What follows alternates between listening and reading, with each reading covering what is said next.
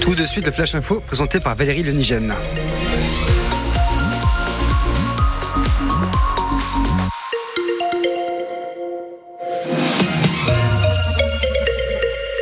Un acte de sabotage à l'origine de la panne de réseau d'envergure ce matin en Bretagne. C'est ce qu'affirme Altis, le groupe de télécom, qui dépose plainte ce soir pour des dégradations du réseau le long de la voie ferrée entre Morlaix et Saint-Brieuc la nuit dernière.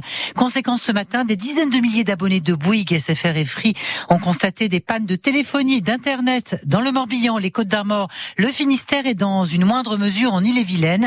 Tout est revenu dans l'ordre peu avant midi pour le téléphone et en début d'après-midi pour Internet. Les téléphones et Internet qui sont essentiels dans beaucoup de services. Conséquence de cette panne euh, ce matin, le réseau de bus de Lorient a été paralysé. La direction d'Isilo, le nouveau nom de la CTRL, a préféré garder les bus au dépôt plutôt que de laisser les chauffeurs sans moyen de communication en cas euh, d'incident. Dans la série des pannes, à Rennes, c'est la ligne B du métro qui est à nouveau à l'arrêt depuis 7h30 ce matin. Pour l'instant, Keolis n'a pas communiqué ni sur les raisons de cette interruption euh, ni sur les délais, alors que cette ligne a déjà été arrêtée plus d'un mois en fin d'année dernière. Des bus de substitution ont été mis en place ce matin, mais en gare de Rennes, Gabin-Grulet, les usagers sont un peu perdus. Colette Tournant, on questionne les agents en gilet orange et regarde encore et encore un plan du réseau. Moi, je suis paumée là, ça m'énerve. La retraitée vient d'entendre l'annonce à la sortie du métro. La circulation de la ligne B est interrompue pour une durée indéterminée. Ça m'enquiquine. Jusque-là, ils avaient mis un service formidable. Et puis là, aujourd'hui, il n'y a aucun panneau, c'est mal indiqué. Je ne sais pas comment faire. Pour rejoindre le palais de justice, Colette doit attendre l'un des bus relais.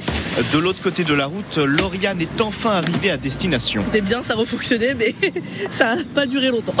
C'est long quand tu dois aller au travail et que les enfants euh, attendent, bah, on est en retard et il y a beaucoup de retard, donc ça met euh, toute l'équipe euh, en retard. Déjà, il faut l'attendre parce qu'il n'y en a pas autant que les métros. Ça fait le double, voire le triple parfois. Ça commence à être fatigant. Mais à côté, Jean, lui, a l'air serein, assis tranquillement sur le banc de l'arrêt de bus. Il y a plus grave. Moi, j'estime que dans notre beau pays, surtout à Rennes, on a tout sous la main.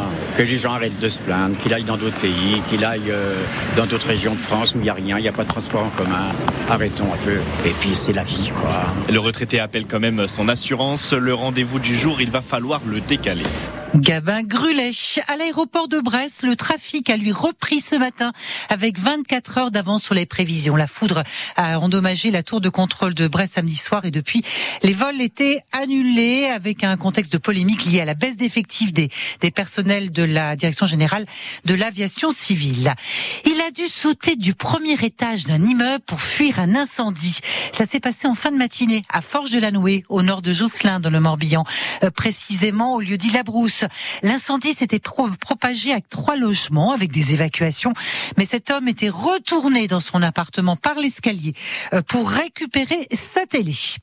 Dans le Pas-de-Calais, 200 habitants ont dû être évacués. Une cinquantaine de communes sont concernées ce soir par les inondations. Ici, en Bretagne, les prévisions de crues sont revues à la hausse pour le bassin de Châteaulin, dans le centre Finistère.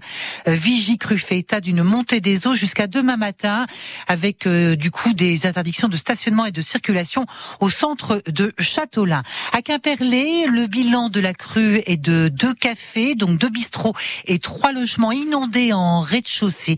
La Laïta qui a atteint 3,88 m la nuit dernière. L'épiphanie c'est samedi et la galette des rois est déjà dans toutes les boulangeries avec parfois des actions de solidarité.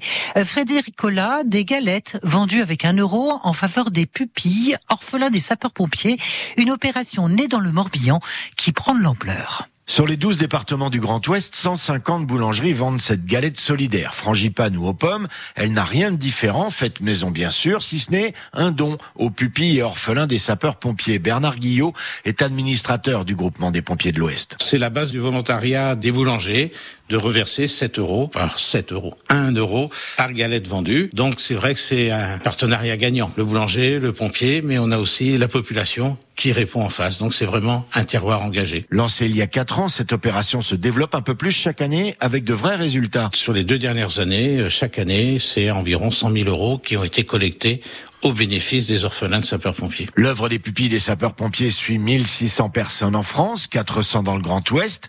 Tous sont fils ou filles de pompiers avec un parent décédé qui n'est pas forcément le pompier et pas forcément en mission et de priorité pour assurer leur scolarité, c'est l'objectif numéro un. Et le deuxième objectif, c'est euh, qu'ils puissent s'installer, sachant qu'un dossier de pupille n'est jamais fermé. Quel que soit le moment de la vie où il se trouverait en difficulté, l'œuvre sera là. La galette au profit des pupilles des pompiers est vendue tout le mois de janvier. Pour connaître les boulangers qui y participent, allez donc demander à la caserne proche de chez vous. Frédéric Collat. Il est 18h05 sur les France Bleues de Bretagne.